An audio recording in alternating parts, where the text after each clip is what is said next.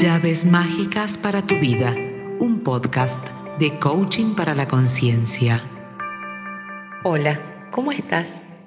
Bienvenido a esta sexta llave mágica para tu vida. Mi nombre es Guadalupe Márquez y vengo a compartir contigo el reconocer tus posibilidades. En este caso, la palabra reconocer sería volver a conocer nuevas posibilidades que tienes a disposición en tu vida.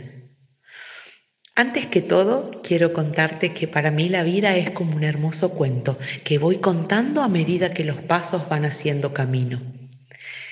El poder reconocer que somos responsables del hoy también nos enseña a que somos seres ilimitados y que podemos construir cuanto destino queramos. En esta oportunidad quisiera compartir contigo la historia de una semilla cualquiera. Había una vez una semilla que se encontraba en lo profundo de la tierra, en plena oscuridad. Ella no sabía qué podía hacer desde ese lugar, ni siquiera sabía quién era o en qué podría convertirse. Solo sabía que se encontraba aprisionada, presa en la oscuridad de la tierra húmeda. Un buen día, nuestra semilla imaginó que podría ser un gran árbol de manzanas rojas, deliciosas manzanas que le otorgaran alimento a otras criaturas. Imaginó que podía dejar que el viento acariciara su follaje y que gozaría de la luz del sol como de la lluvia, o de las noches estrelladas, o incluso serviría de cobijo para que las aves descansaran o se protegiesen entre sus ramas. Soñaba que miraba al mundo desde lo alto y que se encontraría de cara al cielo para agradecer la vida y sentirse perpetuar en ella. Claro que para que esto sucediera fue menester pensar en la forma de concretar esos anhelos. Entonces diseñó un plan en donde tenía que lograr, en primer lugar, estar bien agarrada del suelo. De lo contrario, era muy factible que el viento la echase abajo. Pensó además que para que esto sucediera, tendría que estar muy bien alimentada por los nutrientes de la tierra, el agua y los compuestos que podían lograr su fortaleza.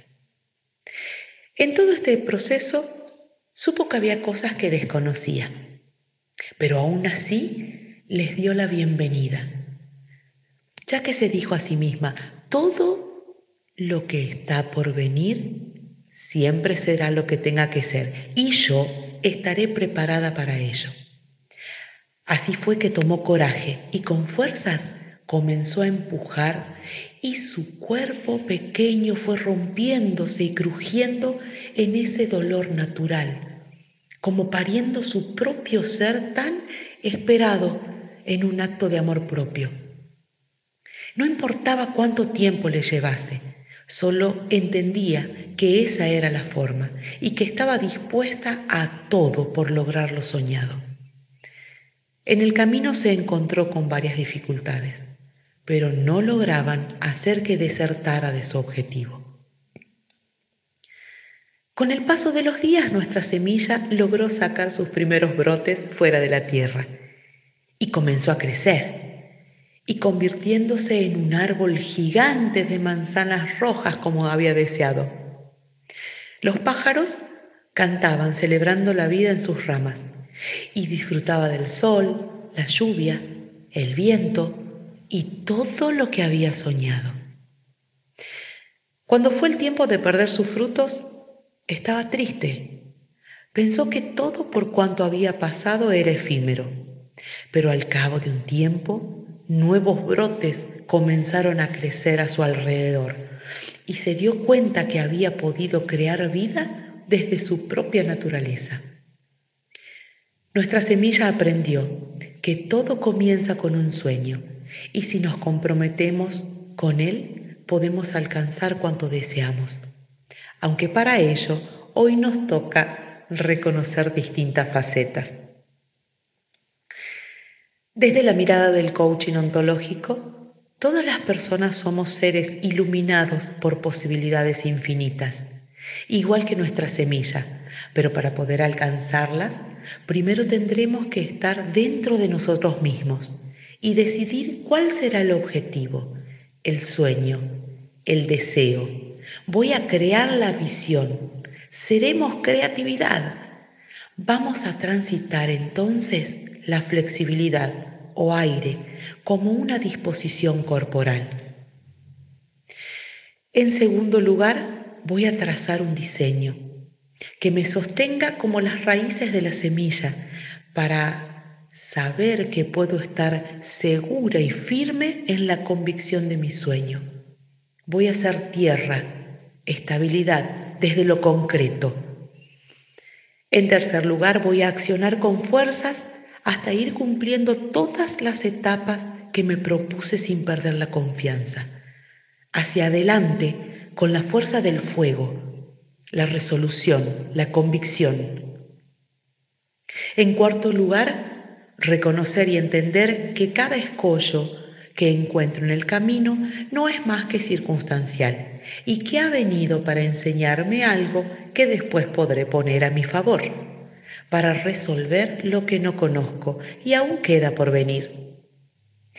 En ese momento practicaremos la apertura a los cambios y agradecimiento por lo que viene. Ahora bien, para poder lograr todo esto, necesitas partir de nuestro quinto lugar, nuestro centro vacío, es ese espacio donde nuestra semilla se encontraba al comienzo, donde no veía nada más que su condición actual y contempló que solo un salto de fe podía llevarla a otro lugar, al espacio soñado. Desde el coaching hemos aprendido que para poder acceder a estas disposiciones corporales es necesario encontrarnos en nuestro centro vacío y de ahí movernos al espacio que creamos conveniente conforme al objetivo que tenemos en mente. La creatividad sin un diseño sólido quedará como castillos en el aire. El diseño sólido sin la convicción y la fuerza podrán ser un objeto guardado en el placar. Y por más fuerza que le pongas a todo esto, si dejas de reconocer que en el camino te encontrarás con obstáculos que tendrás que aceptar, posiblemente te sientas frustrado a mitad del camino. El coaching ha de mostrarte las infinitas posibilidades de rediseño que tienes si eliges el primer lugar. Conectarte con tu centro vacío, ya que desde allí accionarás a donde desees. ¿Te has preguntado cuál sería el camino para encontrar ese centro vacío en ti? Te propongo un ejercicio. ¿Qué te parece si durante unos minutos callas tu mente, respiras profundo, mirando hacia adentro de ti, como si fueras esa semilla? Luego comienzas a moverte por el espacio, caminando, caminando tu camino. Y pensando, ¿cómo sería andar desde estas disposiciones corporales? Por ejemplo, comencemos por la flexibilidad, la creatividad, el aire. Si fueras aire, ¿cómo serías? ¿Cómo te imaginas tus brazos, tu cuerpo, tus pies? Y si fueras estabilidad o tierra, ¿cómo sería tu cuerpo? ¿Tendría peso? ¿Sería liviano? ¿Y si fueras fuego o resolución? ¿Cuál sería tu postura? ¿Y si fueras apertura? Agua que corre recibiendo y agradeciendo, limpiando y sanando, ¿cómo serías?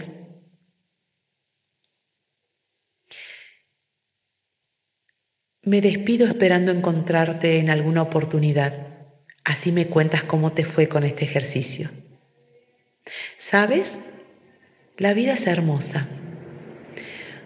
Cuando has decidido ser el protagonista de tu propio cuento. Te dejo un abrazo gigante y esta pregunta. Ahora que sabes que tienes este recurso a favor, ¿qué vas a hacer con él?